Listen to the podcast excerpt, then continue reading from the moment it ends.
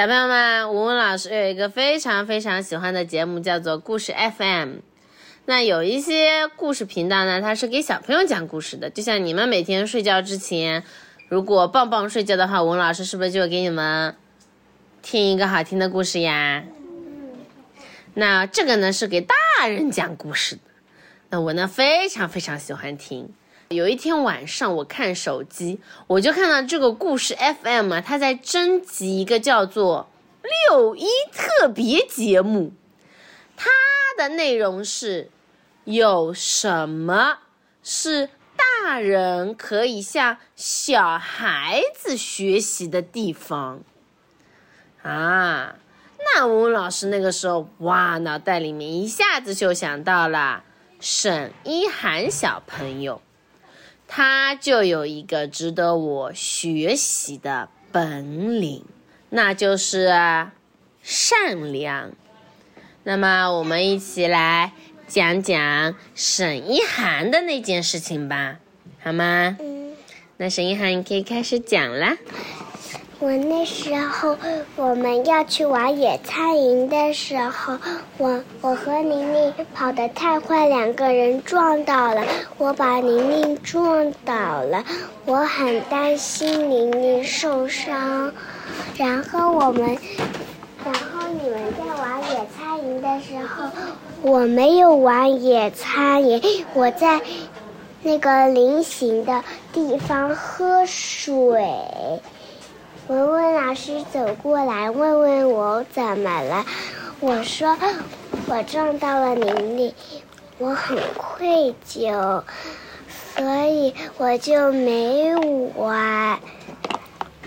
我们老师带着我一起去看玲玲，玲玲的脚没有受伤，我就放下心。文文老师让我住在仓鼠家。我的心本来有一块小石头压着，然后小石头又像气球一样飞走了。因为那个时候宁宁原谅你了，对不对？嗯。而且晚上的时候你还怎么样？给他买了一个小熊发夹，明天送给他了。对呀，嗯。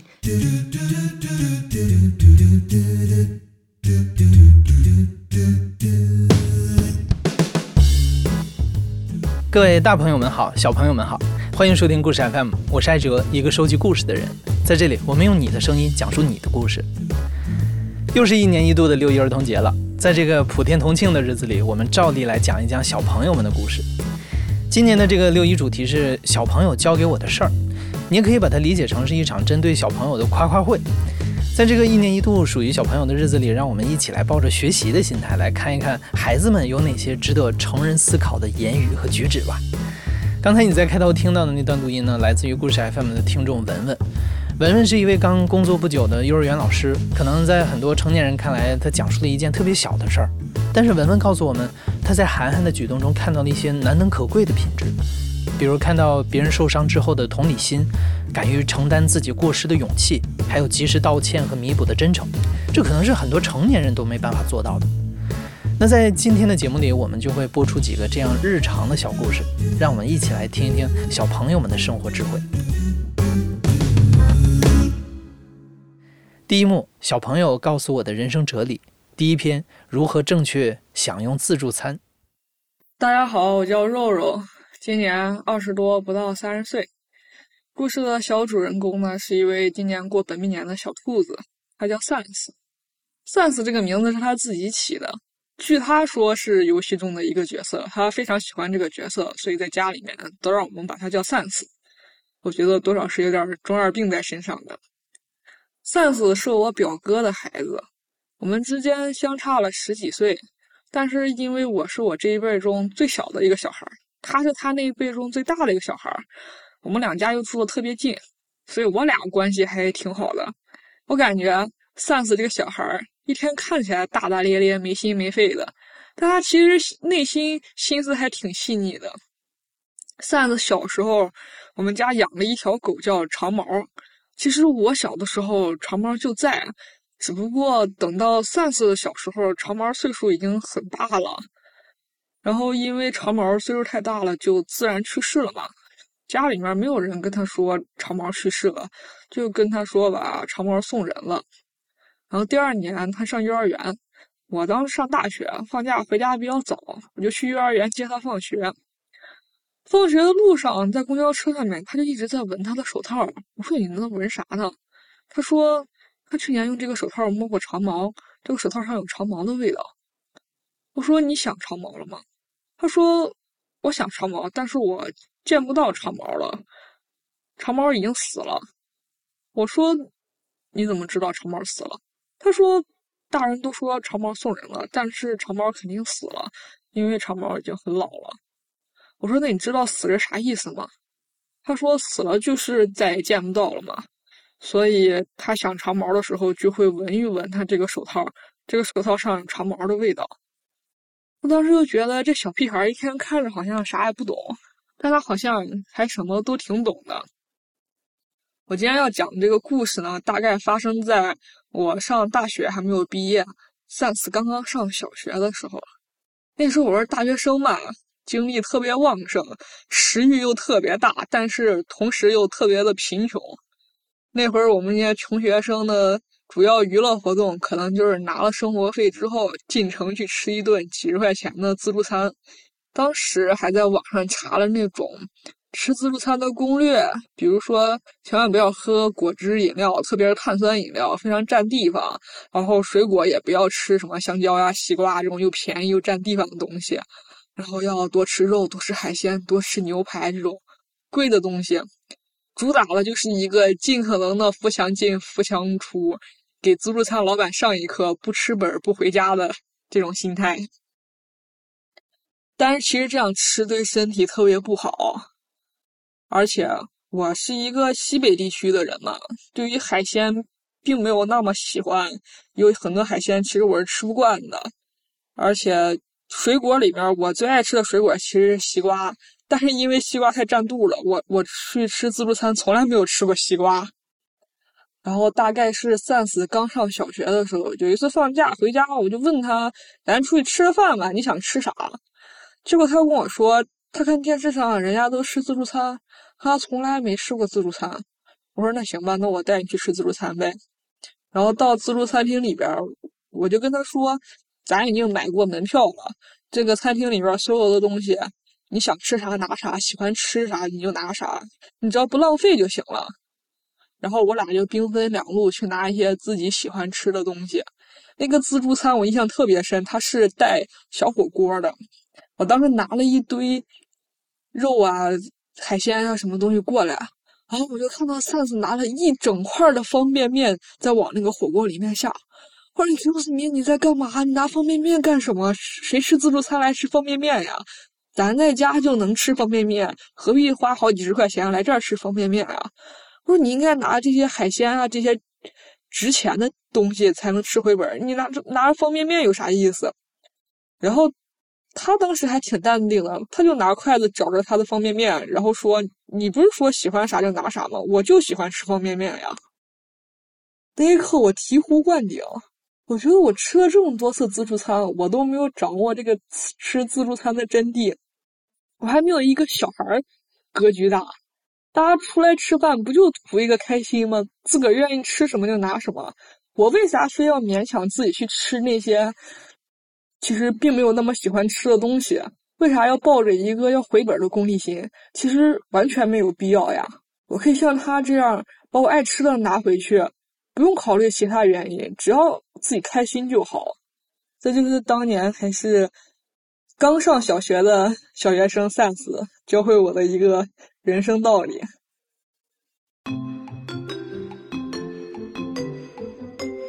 第一幕第二篇人生陷阱。我叫显文，五十一岁，小朋友是我哥哥的女儿，她叫畅畅。因为她父母在外地工作，所以从她出生开始就和我在一起，一直生活到四岁半。我觉得他是一个身心都非常健康的孩子。大概四岁半的时候，我和他妈妈，我们三个人一起下楼去买菜。他好动，蹦蹦跳跳的下台阶。然后他妈妈就怕他摔倒，就阻止他不要跳，但他还是跳着走。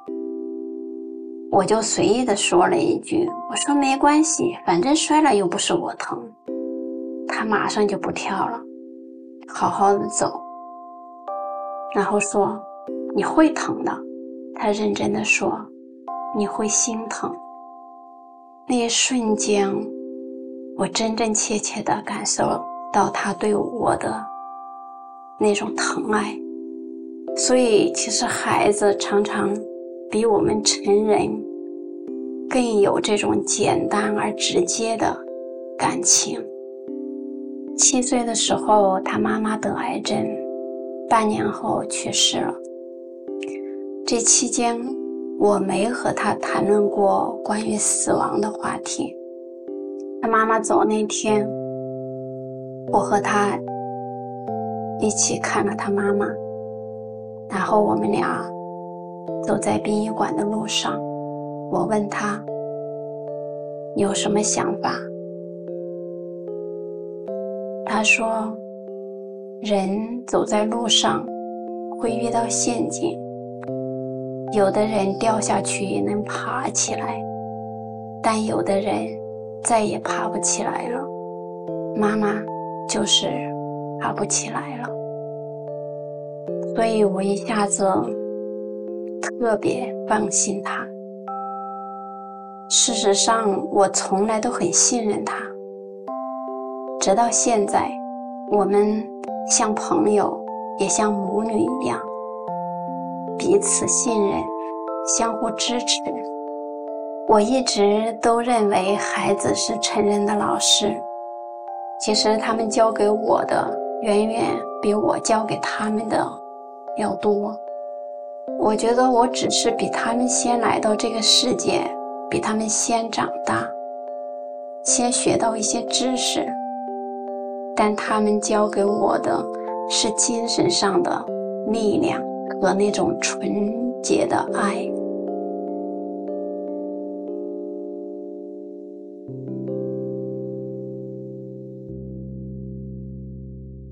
第一幕第三篇，一个美好的承诺。讲述者球球的女儿是一位五岁的小甜心，她曾经郑重其事地发出声明说：“妈妈在家的时候，我们一秒钟都不应该分开。”她有一支点读笔，在打开的时候会有语音提示说：“快点点你喜欢的东西吧。”然后她就会拿着点读笔在妈妈的身上点啊点。在思考过死亡这个概念之后，球球的女儿向家人给出了一个最贴心和美好的承诺。他教会我最多的可能就是思考吧。我觉得小朋友的逻辑思维以及说话的那种直接，会一下子敲到你心里。嗯，我们对于小朋友是从来没有回避过去讨论死亡这个话题。他现在的理解就是很直接，死亡意味着再也看不到这个人。当他意识到这点的时候，他就会时不时的确认我和爸爸会不会死。确认我们会活得很久，然后就在上个月，他突然问妈妈：“你会去天堂吗？”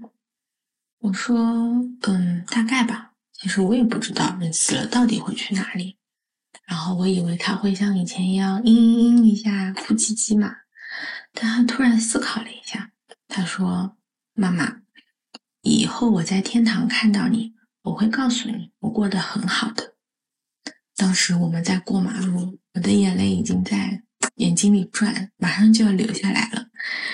就是，这对我来说可能是最棒、最美好的承诺。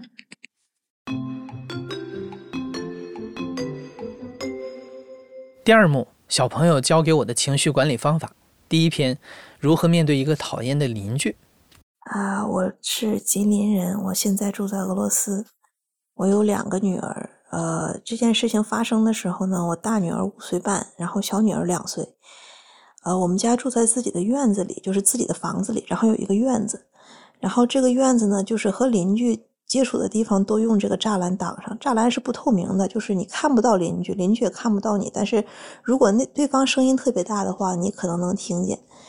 然后俄罗斯这个夏天吧比较短，所以一到夏天的时候，大家都特别喜欢户外运动。就是如果你家有院子的话，真的就是从早到晚你都不想回到屋子里，就是想就是享受这几个月的夏天。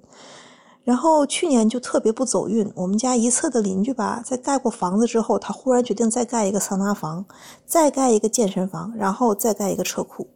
就是这个建筑的声音哈，我都已经忍了。但是他这呃有很多工人来开工，他早上来的时候他就带了一个音响，然后就开始每天都放音乐。就是这个音乐吧，它就是很尴尬的一个呃事情，因为。俄罗斯规定是晚上十点之前，你在自己家的院子里是可以出声音的，而且他听的声音其实不算很大，就是说完全没有到去报警或者是去找他吵架这个程度。但是你真的每天都能听到这个音乐，我就因为这个事儿就非常郁闷。然后，呃，我这个大女儿她是一个非常敏感的小孩儿，她平时是一个从小就很高需求的这样一个小孩子。我觉得这个世界上她不喜欢的东西比比她喜欢的还要多，就是有任何她认为不好的因素发生的时候，她马上就开始就哎，妈妈为什么这样啊？啊，我不喜欢，我们该怎么办呢？她就想很长时间，想一件事情，心思很重。但是这件事却他都没什么反应，他在院子里就是该怎么玩还怎么玩，踢球啊，或者是骑自行车啊，啊，一直哈哈的笑，我就觉得很奇怪，为什么这件这么困扰我的事情对他就没有什么影响呢？然后有一天，我就特别愤恨的看着邻居那个方向，就听他这个音乐，特别不高兴。然后我女儿就发现了，我这个大女儿就明白我的心情了嘛，就走过来说：“妈妈，你是因为音乐生气吗？”我说：“是啊。”我说：“你不生气吗？”然后我女儿说：“我不在乎啊。”我说：“你怎么不在乎呢？还不生气？”她说：“因为这个音乐不是最重要的呀。”我说：“那什么是重要的？”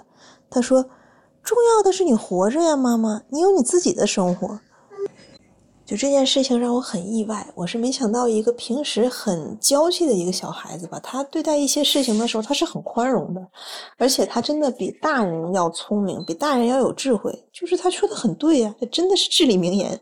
你有你自己的生活，你为什么要因为一些不相干的事情，然后每天都生气呢？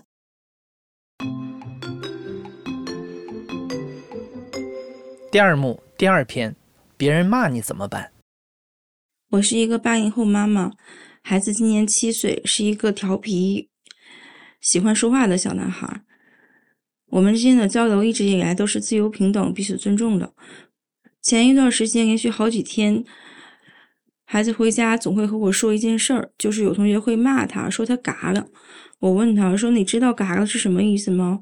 他说：“我知道啊，就是死了的意思。”一般来说，小孩之间的这种所谓的恶言恶语，我都不怎么太在意。我总觉得他们是不太理解这个词语的意思，觉得有新鲜感，所以才去说。我就告诉他说：“如果你不喜欢这个同学，那你就不要理他好了。”可是过了几天，他依旧在跟我说这个问题。我也仅仅就是跟他说：“妈妈知道了，也没有其他的话。”那天在。洗漱的时候，他突然又提到了这个事儿，我就随口的问他一句：“我说这个同学骂你的时候，你是不是觉得不开心呢？”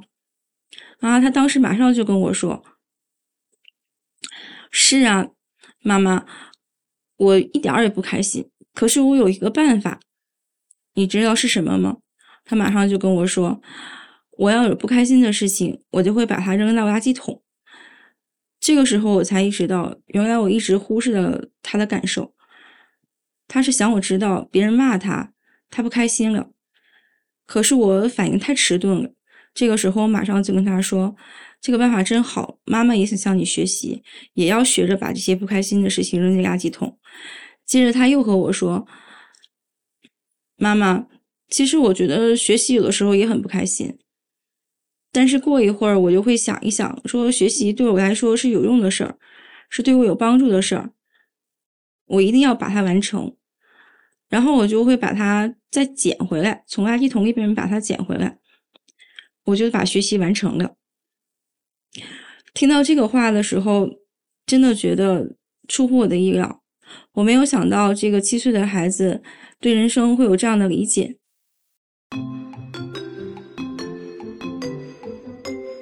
第二幕第三篇，有话好好说。我是李阳，我的孩子名字叫天天，现在是三岁零一个月了。嗯，在前一两个月比较逗的一次就是，嗯，在吃饭的时候，我儿子天天他，嗯，去把奶奶的筷子拿走了，然后又没有放好，然后妈妈就，嗯，稍微严厉了一些，对他说要把筷子放好。嗯，当时也没啥，孩子也比较听话，然后就吃饭。嗯，但转过头吃完饭，过了一会儿，嗯，那个孩子在其他地方玩，然后他就跑过来找妈妈，然后非常郑重其事的，呃，就像个小大人一样，然后给妈妈说，呃，妈妈，你刚才有没有好好跟我说话呀？嗯，我跟我媳妇儿啊，或者说，嗯，爷爷奶奶之间说话，这种声音大一点，或者说情绪稍微有一些激动，然后呢，宝宝的他就会，呃，给我们说。嗯，妈妈，你不要着急；爸爸，你不要着急，你要跟妈妈好好说。他就会这样去说。那在这个过程中，其实我学到的就是，啊，这种情绪的控制吧。就是，嗯，可能这么大的人了，嗯，最直接的这种情绪的控制，反而是从，嗯，两三岁的孩子的这种身上学来的。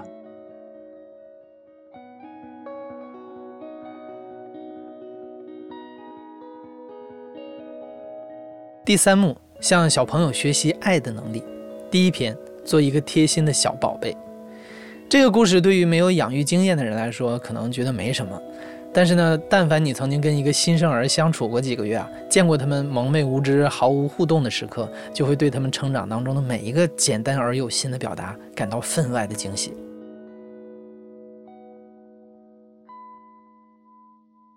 我叫 Kiki。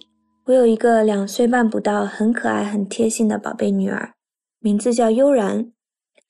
在快两岁的时候，我给女儿买了一套新玩具——磁力片积木。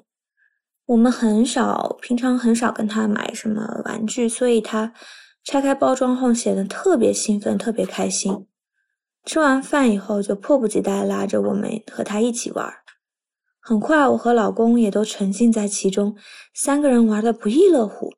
就在这时，平常只会蹦一些单词或是简短句子的女儿，她突然说了一句：“爸爸妈妈一起玩，好开心。”我们一时间愣在那儿了。他就是这样毫无保留的想将这种爱意和快乐以很直接的方式传达给我们。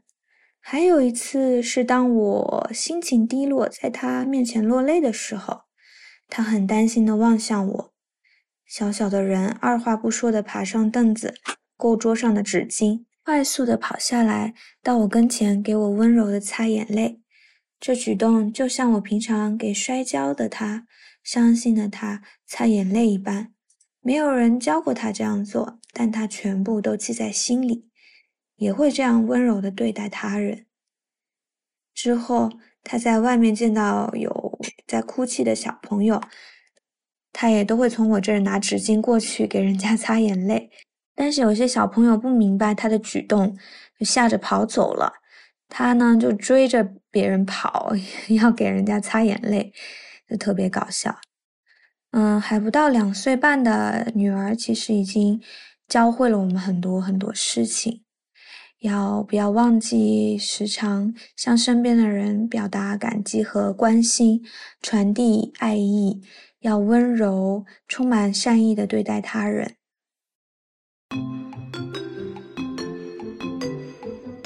第三幕第二篇，像小朋友那样不遗余力的表达爱。我叫 Summer，然后呢，我现在是在英国上大学，我学的专业是。儿童早期发展研究，所以我们课程的一部分是要求到英国的幼儿园去实习。啊，首先就是我印象比较深刻，是一个小小姑娘，她叫卢他，是今年五岁多。嗯，他非常喜欢我。嗯，可能是因为我平常跟他玩的比较多，处于一个特别依恋我的一个状态。有一天呢，就是我。嗯，我就是被派到楼下的班级去，就是帮忙顶替大概一个小时这样子。然后我就跟他说：“卢宝，你看钟表，你看从这个三这个位置，他走一圈再到这个三，我就上来陪你。因为我当时在正在跟他玩沙子，然后他就。”先接受了，但是没想到当天我下去的时候，他们要求我在下面待的时间比较久，然后就给耽误了，直到下午我才能回到自己这个班级，我才能见到卢宝。然后呢，卢宝他就不高兴，开始有点生气，他不理我。然后我就很奇怪，我就说卢宝你怎么啦？然后他就冲过来说我不高兴。我说你为什么不高兴呢？他说我一整天都没有见到你，我就不高兴了。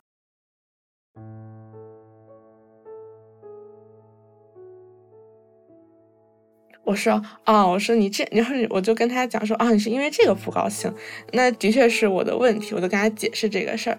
然后他说，他说你知道吗？我从这个三数到那个三，我都没有见到你，可是我很想你，你又不上来陪我，我就不知道找谁来玩。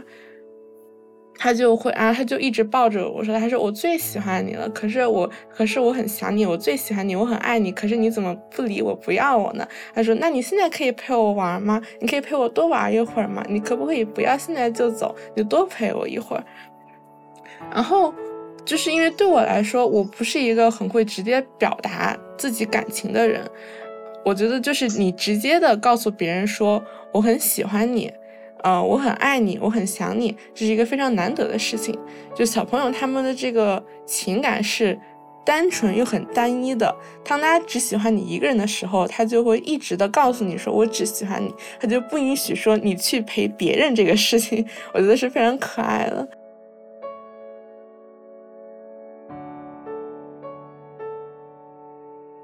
本期节目到这里就要结束了。如果你也曾经在小朋友们的身上学到了什么的话，欢迎你在评论区里留言，跟我们一起分享。祝各位小朋友儿童节快乐，天天快乐！祝各位大朋友永葆童心。你现在正在收听的是亲历者自述的声音节目《故事 FM》，我是主播艾哲。本期节目由刘豆制作，声音设计桑泉，实习生南翔。感谢你的收听，咱们下期再见。